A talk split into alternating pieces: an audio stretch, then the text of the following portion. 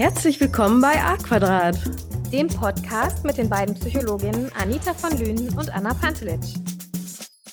Kommen zurück, liebe Zuschauer, liebe Zuhörer, zu unserem Podcast. Und heute beschäftigen wir uns mit dem Thema Konflikte. Konflikte gibt es ja überall, ob in Beziehung mit den Kindern, mit den Kollegen, mit den Fremden auf der Straße. Überall lauern die Konflikte. Aber hm, ich tendiere dazu, manchmal auch konfliktscheu zu sein, muss ich sagen. Ich bin ein Vermeider, weil ich, äh, wie sagen das äh, manche Leute so schön, so harmoniesüchtig bin, kein Konflikt bin, ähm, haben möchte. Aber Konflikte zu haben, ist ja auch ziemlich wertvoll. Und darüber reden wir, wie man Konflikte auch lösen kann, warum Konflikte vielleicht entstehen. Ich meine, die eine Ursache gibt es nie, das wissen wir, aber wir psychologisieren, Philosophie, philosophieren hier so ein bisschen rum. Was meinst du, Anna? Konflikte, Konflikte. Warst du auch äh, so eine ab und zu, die eher weggerannt ist vor Konflikten oder bist du in Konflikte reingegangen direkt? Also ich habe mich selber immer gesehen als jemand, der konfliktscheu ist und Konflikte vermeidet. Und in meiner Weiterbildung in der systemischen Therapie haben wir uns auch mit Konfliktmustern beschäftigt. Und ähm, wir haben ja so eine Peer Group gehabt, in der wir auch immer Sachen geübt haben miteinander und haben uns Konfliktmuster angeguckt. Und es war so lustig, dass die Einschätzung von meiner Peer Group, Peer Group zu meinen Konfliktmustern so anders war. Ich habe dann gesagt, naja, ich bin ja eher so der konfliktscheue Typ und alle so, was? Interessant, spannend. Das war total verrückt. Ja. Und zwar ähm, haben sie gesagt, was du machst, Anna, ist, du siehst Konf Konfliktpotenzial schon voraus und klärst die Dinge, bevor Konflikte entstehen können. Also das heißt, ah. aus meinem Gefühl der Konfliktscheu, ich möchte Konflikte vermeiden, kann auch was total Konstruktives entstehen. Ja, total, total. Und das fand ich echt super, weil das meine Perspektive auf mich nochmal verändert hat zum Positiven. Ich habe mich super gefreut. Ich habe das echt als ein Kompliment empfunden. Ja, voll gut. Halt, du hast so einen, so einen, so einen Spinnensensor quasi für Konflikte, wenn sie sich anbahnen. Voll gut hast mega die Superkraft. Ich glaube, viele Leute wünschen sich die Superkraft und sehen gar nicht, wenn sich Konflikte anbahnen oder ignorieren sie. Ich weiß nicht, weil viele Konflikte, finde ich, sind auch offensichtlich. Also jetzt, wenn ich in die Familie gucke, aber man ignoriert die. Also mhm. so habe ja, ich ja. das Gefühl von vielen. Ja, es gibt ja verschiedene Arten zu reagieren auf Konflikte. Also wir können zum einen, wie du sagst, mit, mit Flucht oder Vermeidung reagieren. Und das heißt, dass wir uns zurückziehen, dass wir eben nicht ausdrücken, was so in uns vor sich geht, dass wir ja unsere eigenen Gefühle und Bedürfnisse auch unterdrücken. Manche greifen dann auch zu Alkohol oder Drogen, um sich ein Stück weit zu betäuben. Und ja. ähm, hinter diesem Ver Verhalten steckt eigentlich so die innere Botschaft, ich bin, ich bin nicht so wichtig oder meine Bedürfnisse sind es nicht wert, ausgedrückt zu werden und die Bedürfnisse der anderen sind wichtiger. Das mhm. ist eigentlich mhm. eine sehr traurige Botschaft, finde ich. Ja, wirklich, wirklich. Ja. Aber wenn Leute in Konflikte reingehen, wissen sie häufig auch nicht, wie sie kommunizieren sollen mit den anderen, ne? weil es geht sehr schnell über, aber das merke ich auch manchmal an mir, dass man in dieses Du verfällt und man soll ja eher bei sich bleiben und gucken, okay, ähm, ich fühle mich gerade nicht gewertschätzt in dieser Situation, aber ich finde das auch sehr schwer und manche macht das auch noch mal extra aggressiv, wenn man so redet, habe ich das Gefühl. Also viele wissen nicht, wie kommuniziere ich. Und ähm, ich finde, wenn man an einem Level kommt, ich erinnere mich gerade an ein Gespräch mit einem Patienten, der hatte immer sehr viele Konflikte mit seiner Freundin und die kamen dann auch als Paar zu mir in einer Therapiestunde und haben mich gefragt, ja, was können, können wir denn machen? Wir kommen ständig aneinander und wo ich dachte, gut, vielleicht macht es wirklich Sinn, zu vereinbaren, hey, wir machen eine halbe Stunde Pause, um quasi die Gemüter zu beruhigen und dann versuchen auf einer, klar, es sind, spielen da immer Emotionen rein, egal wie sehr du dich beruhigt hast, aber es ist nicht mehr so im Affekt, dass du weniger affektiert redest und äh, ruhiger und besonder reden kannst. Und das haben die auch tatsächlich gemacht. Ich habe die danach nochmal gesehen und es hat gepasst. Ich meine, klar, zu jedem pa Paar passt was anderes, aber wenn man an einen Punkt kommt, wo es wirklich nicht mehr vor und zurück geht und du bist so richtig drin, körperlich und psychisch in dieser Emotion, tut es manchmal gut zu sagen, hey, in zehn Minuten reden wir nochmal wieder oder in 20 oder keine Ahnung, was man da vereinbart. Mhm. Ich hoffe, ihr findet einen Kompromiss, die Parteien, die gerade streiten. Ja, auf jeden Fall ist das hilfreich, weil das Erregungsniveau, wenn das so super hoch ist, wie du sagst, dann ne, ist kein vernünftiges Miteinander sprechen mehr möglich, kein sachliches. Ähm, und dieses Erregungsniveau, das können wir gar nicht so lange halten. Das heißt, zwangsläufig, wenn wir uns eine Pause nehmen, kochen wir wieder runter. Das passiert zwangsläufig, ja. Gott sei Dank. Stell dir vor, wir wären die ganze Zeit auf diesem Erregungs... Wie das HB-Männchen früher aus ja, der Fernsehwerbung. um Für die jüngeren Leute unter uns, das ist ein kleines Männchen, was sich immer aufregt und durch eine HB-Zigarette beruhigt es sich wieder. Wo wir wieder beim Thema Drogenkonsum sind. Ne? Wir machen keine Werbung. Wir weisen nur darauf hin, was es in der Vergangenheit gab. Also nur historischer Hinweis. Genau.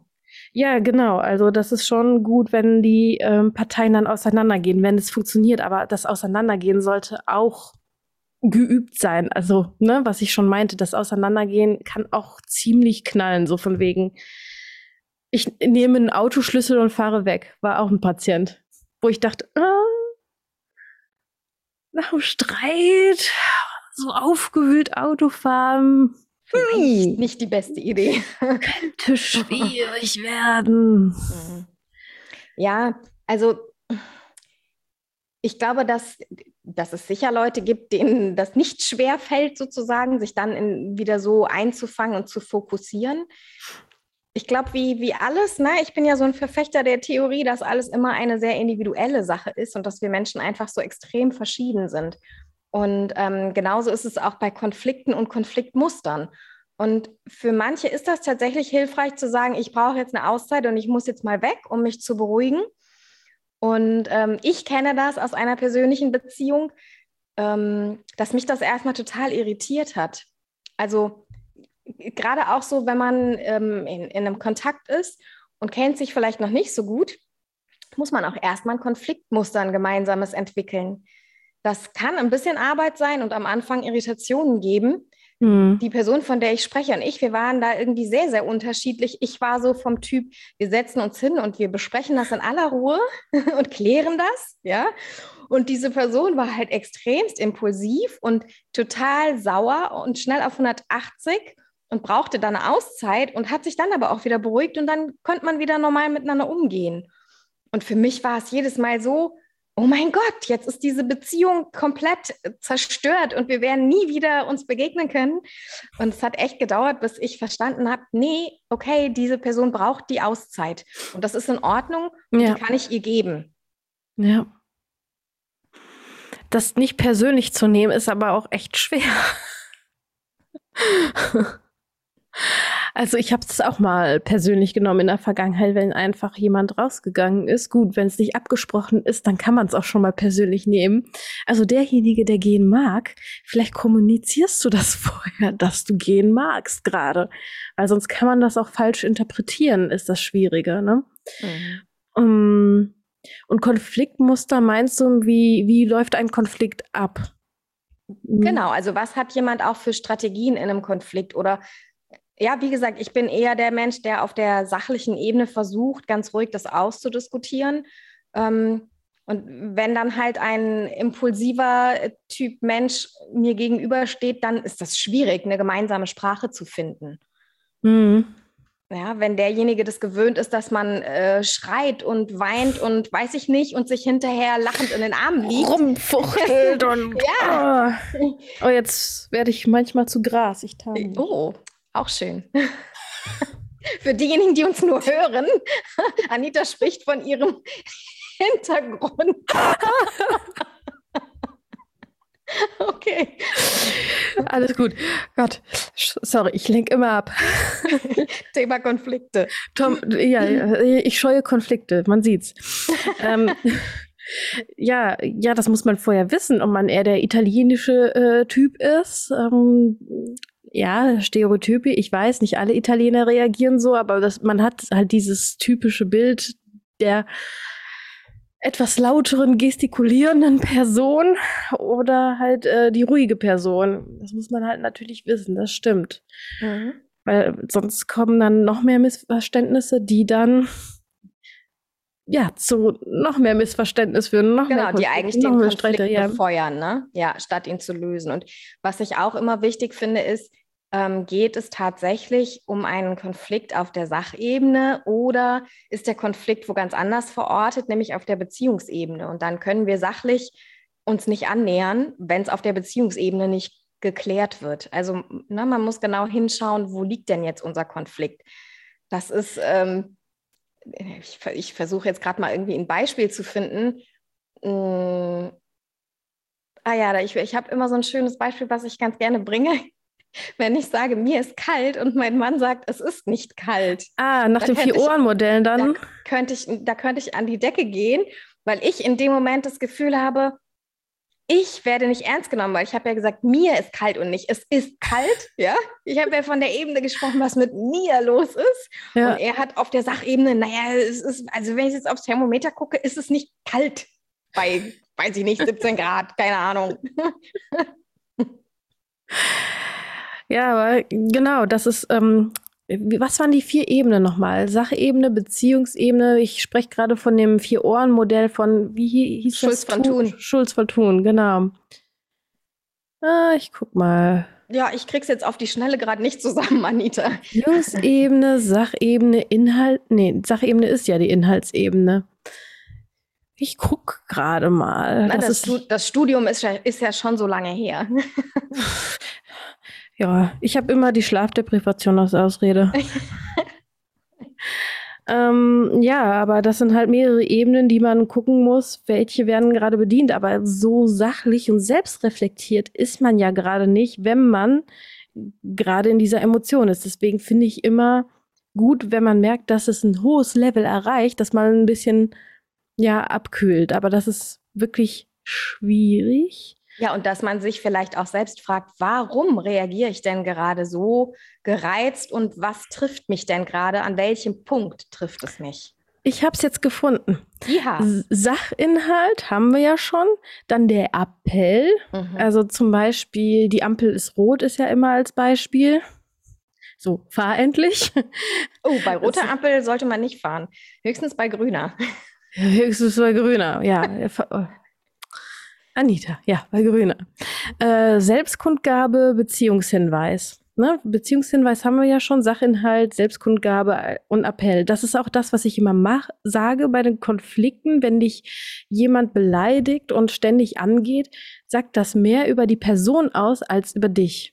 Es ja. soll dich treffen, es soll dich verletzen, aber meistens ist es so, dass die Person selber was mit sich gerade zu tun hat und das auf dich projiziert in dem Moment.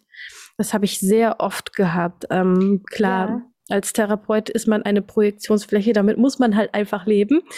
Ähm, genau, aber das hat mir immer geholfen zu wissen, ah, da und da ist ein Wunderpunkt, da lohnt es sich nochmal zu klären und dahin zu gucken. Hm, also ja, vielleicht wenn, wenn jemand mit Aggression reagiert in, in Konflikten, dann ist das auch so, dass dahinter steht eigentlich so dieses Gefühl, ich habe das Recht auf die Wahrheit und nur ich habe Recht und ich zeige es jetzt dem anderen. Also das ist wirklich auf so einer, ich sag mal, Ego-Ebene dann ein Kampf. Da geht es dann oft gar nicht mehr um die Sache an sich, ne, sondern da geht es dann wirklich nur noch darum zu gewinnen. Wer gewinnt jetzt hier? Mhm. Und so geht ja auch Mediation vor. Mediation ist ja, wenn man ähm, eine, neutrale Person in einen Konflikt reingeht, zum Beispiel Nachbarschaftsstreit ist ja das äh, Klassische. Und ähm, erstmal guckt, was ist die, der Ist-Zustand und ähm, wie kann man auf einen gemeinsamen Nenner kommen und welche Ebenen sind eigentlich dahinter, hinter dem Konflikt? Was steht eigentlich hinter dem Konflikt? Ja, was ist vordergründig und was ist hintergründig. Es geht vielleicht nicht um den Zwerg, äh, der an der Grenze zu dem anderen Nachbarn steht, also so, so ein Gartenzwerg, sondern es geht eher darum, dass es ein e Erinnerungsstück war von der Uroma und ähm, der Verlust der Uroma, die man noch irgendwie kennengelernt hat, schmerzt noch ein. Ich, mir fällt gerade kein besseres Beispiel sein, ein, aber ich glaube, es ist klar, was ich meine.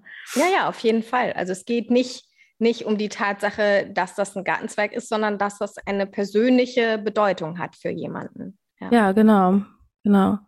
Ja. Und ich gucke nochmal nach, dass ich nichts Falsches sage. Ja, genau. Erstmal guckt man, dass man so ein, ein Bündnis, eine Vereinbarung zwischen Mediator und Konfliktparteien bekommt. Manche Mediatoren befragen die Leute direkt alle zusammen, also dass jeder seine Sachlage einfach aus seiner Perspektive erklärt. Oder manchmal gehen die Mediatoren mit dem jeweiligen Konfliktpartei alleine ins Gespräch, wobei das muss jeder selber wissen, weil dann fühlt sich die andere Partei immer ausgeschlossen, muss man dann erstmal, finde ich, vereinbaren, okay, das und das ist die Regel, das besprechen wir.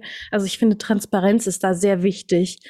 Ähm, ja, und dann werden die Konfliktfelder bearbeitet und die Positionen der Interessenten herausgearbeitet und geguckt, wo kann man denn Kompromisse finden. Also das Ziel der Medi Mediation ist, dass man halt ein Stück weit auf den anderen zugeht und irgendwo sich mehr oder weniger in der Mitte trifft. Vielleicht in der Mitte links, vielleicht in der Mitte rechts, aber dass man halt irgendwie einen Weg findet, womit alle mehr oder minder glücklich sind. Klar, man muss immer irgendwie einen Schritt zurück tun, damit man einen Kompromiss machen kann. Und da sind wir auch bei Kompromissen. Ne? Also ich bin jetzt keine Mediatorin so, aber klar erlebe ich auch Konflikte zwischen Angehörigen auch bei mir. Und da ist es manchmal schwierig, einen Kompromiss einzugehen. Das gehört ja auch zum Vertragen dazu, wenn man einen Konflikt hat. Ne? Ja, ich, also ich glaube auch in, in einer Konfliktsituation ist immer entscheidend, was ich für eine Einstellung habe, äh, ob ich also dass ich ref mich reflektiere, bin ich denn bereit, offen zu sein für den anderen? Bin ich bereit, meine Meinung zu hinterfragen?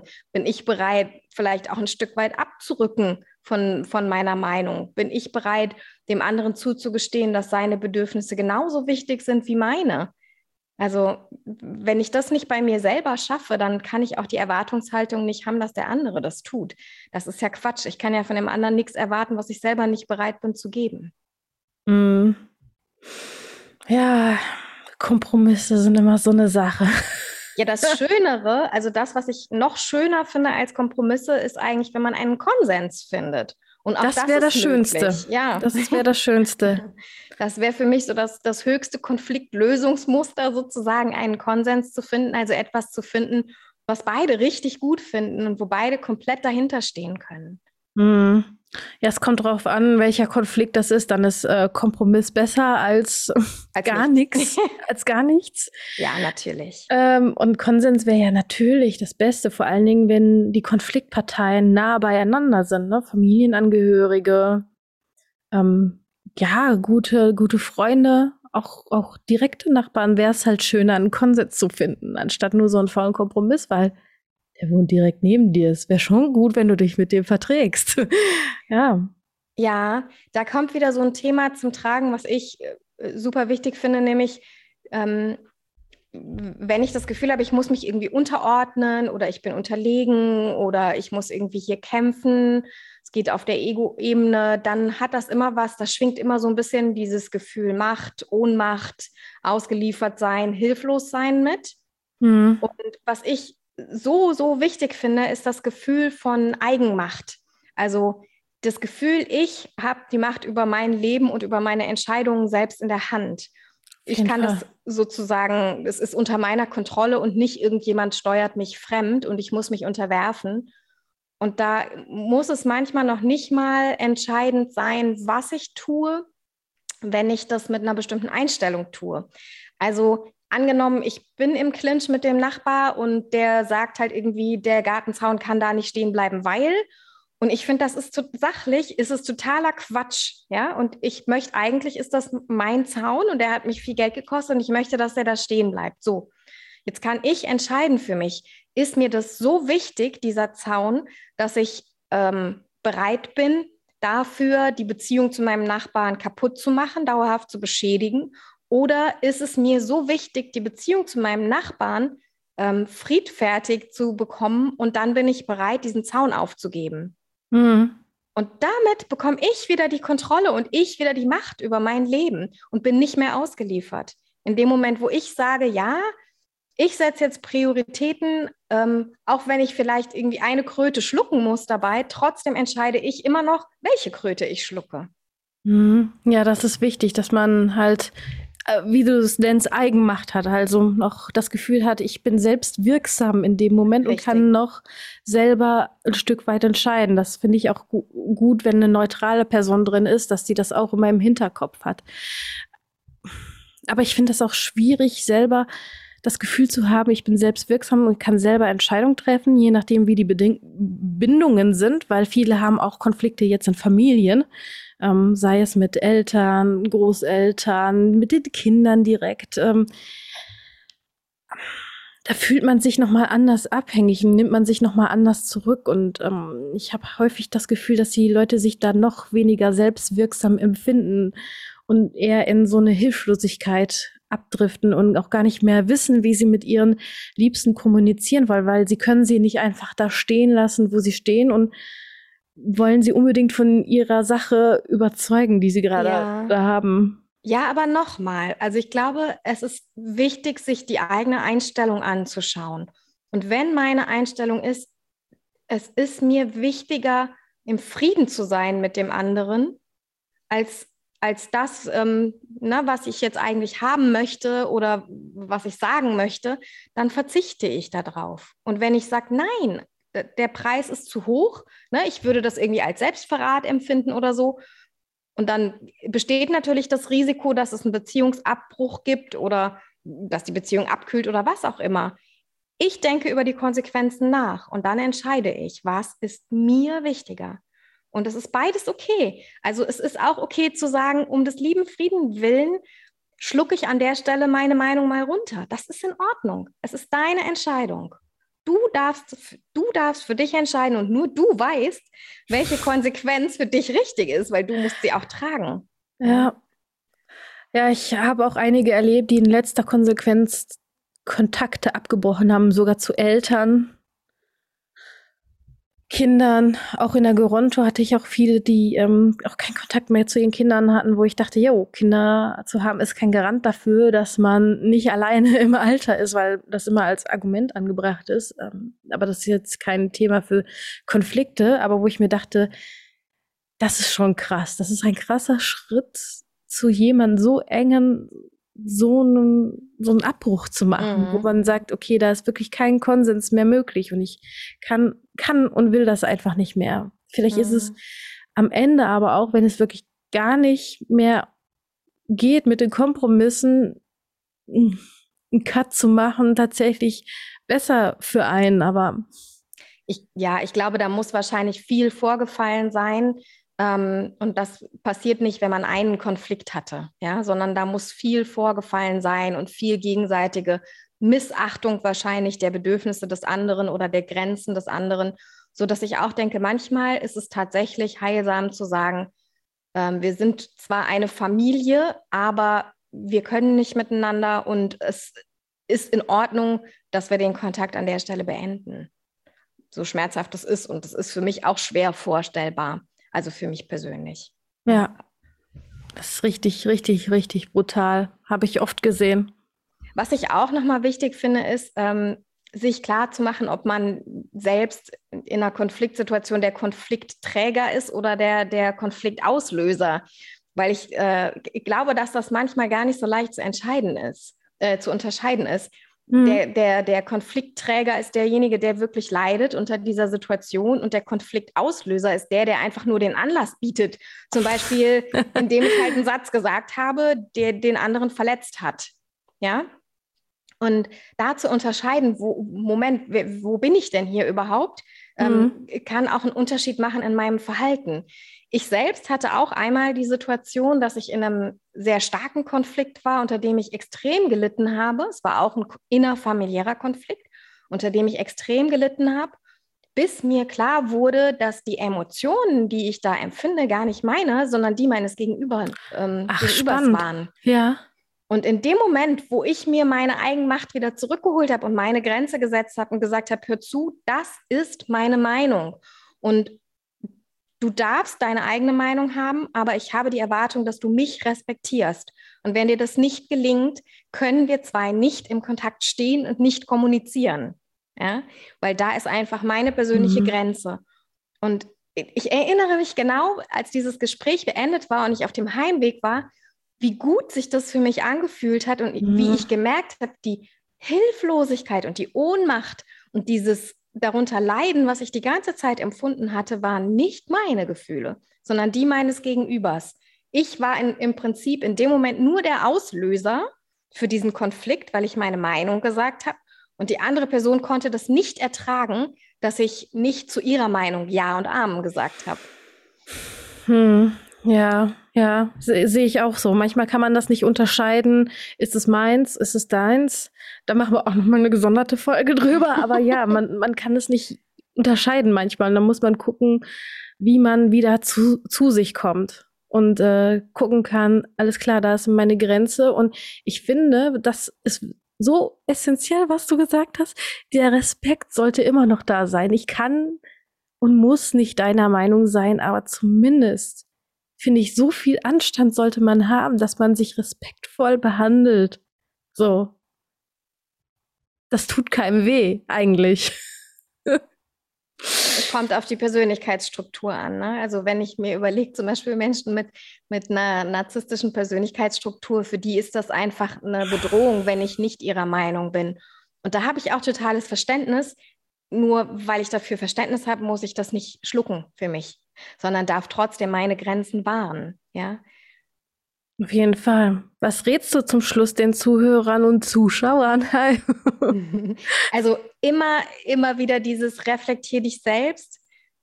Das, was du vom anderen erwartest, nämlich, dass er dir zuhört, dass er offen ist für das, was, was dein Bedürfnis ist, was deine Gründe sind, ja, was, was in dir vorgeht, sei du das selbst auch. Das ist ganz wichtig. Und in dem Moment, wo du diese Offenheit hast, ist die Wahrscheinlichkeit, dass dein Gegenüber die hat, wesentlich höher. Das stimmt. Ich fasse das kurz zusammen. Das, was du nicht willst, dass man dir tut, tue auch keinem anderen zu. Ich weiß nicht, wer das gesagt hat, aber das fand ich sehr gut.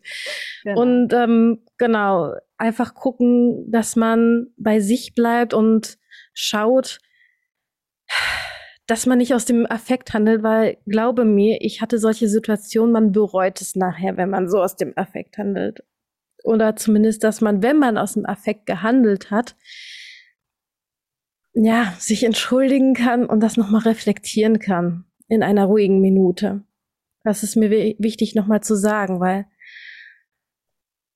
sich zu verzeihen zeigt auch von Respekt und Größe und ähm, ja, ich denke, du solltest dir an erster Stelle verzeihen können.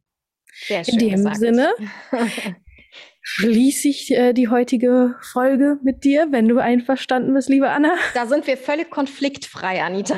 völlig konfliktfrei. Wir haben einen Konsens. Habt ihr gehört, Leute? Richtig.